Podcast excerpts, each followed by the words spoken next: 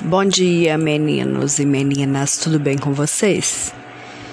Olha só, dando segmento, hoje a gente vai falar um pouquinho, né, da arte indígena brasileira, né?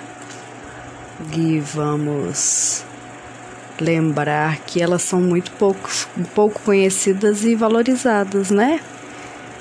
Essas tradições todas indígenas.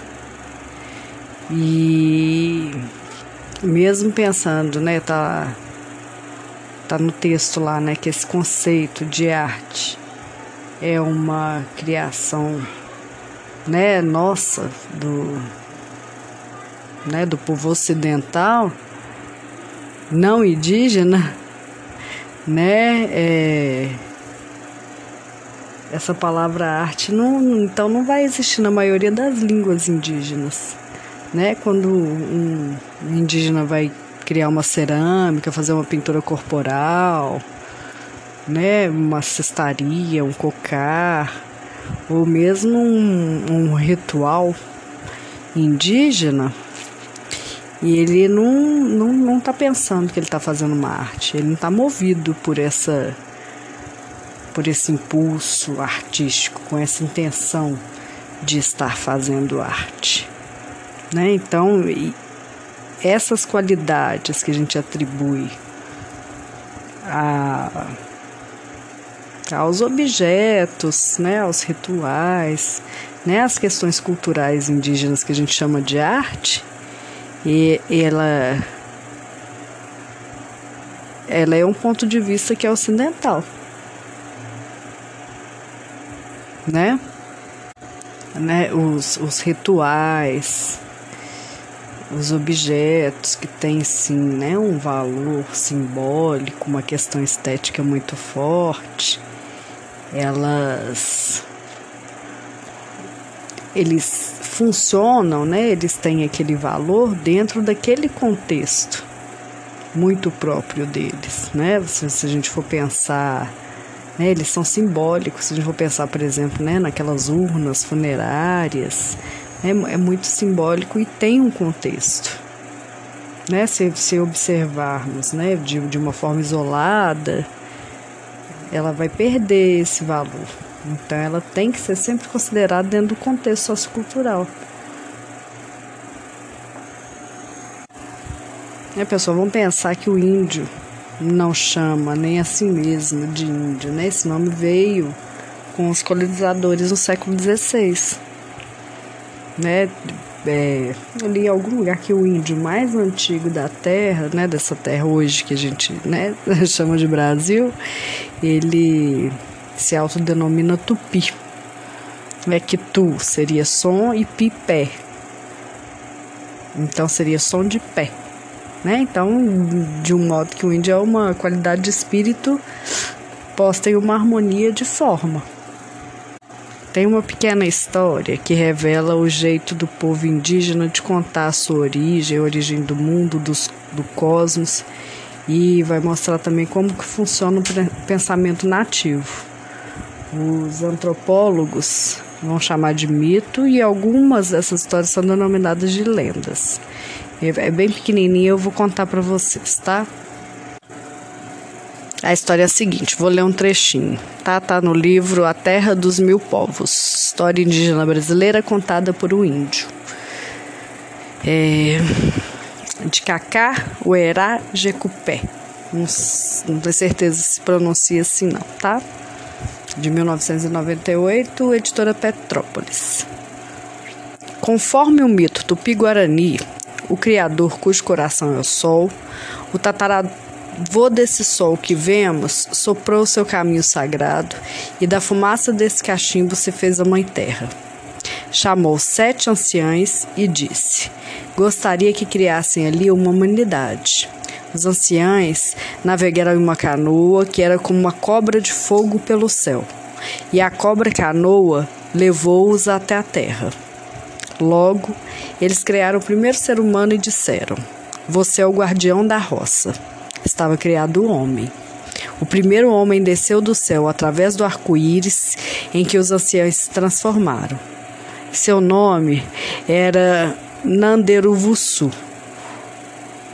o nosso pai antepassado, o que viria a ser o sol. E logo os anciães fizeram surgir das águas do grande rio Nanderikeici a nossa mãe antepassada. Depois eles geraram a humanidade. Um se transformou no sol e a outra na lua. São nossos tataravôs.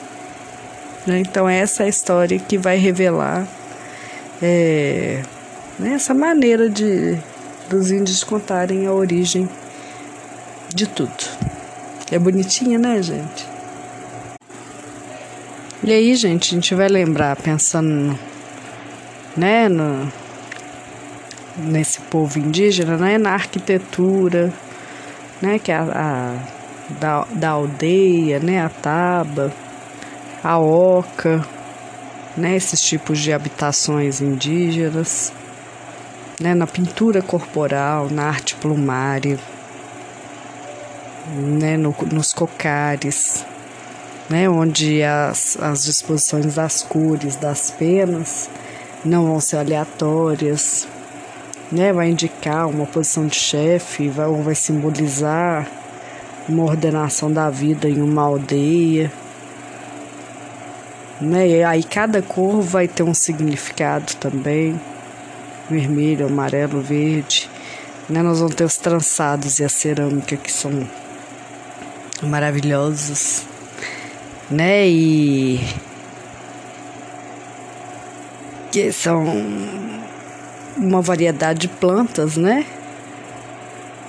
Que são apropriadas ao trançados e vai dar ao índio uma fonte quase inesgotável de matéria-prima, né? É, ele vai construir não só os utensílios, como a própria casa, né? É, armadilhas para caça e pesca.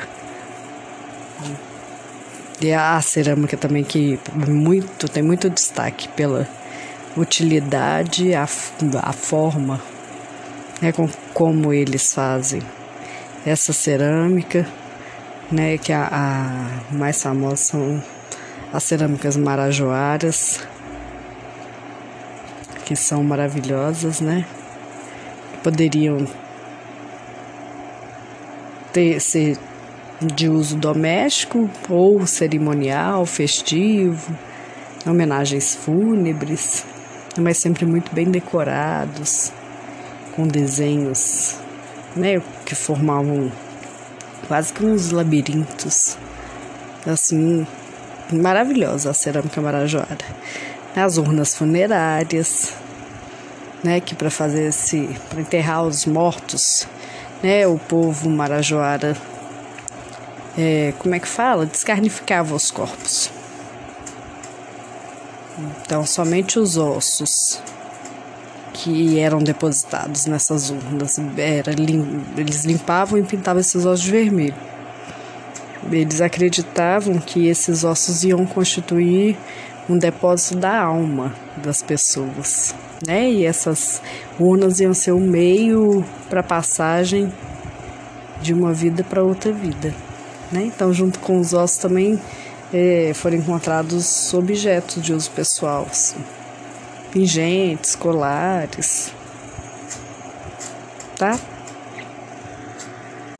E é isso, leiam um texto lá, busquem outras referências e tem umas perguntinhas são legais em você pensar, vocês pensarem aí, né?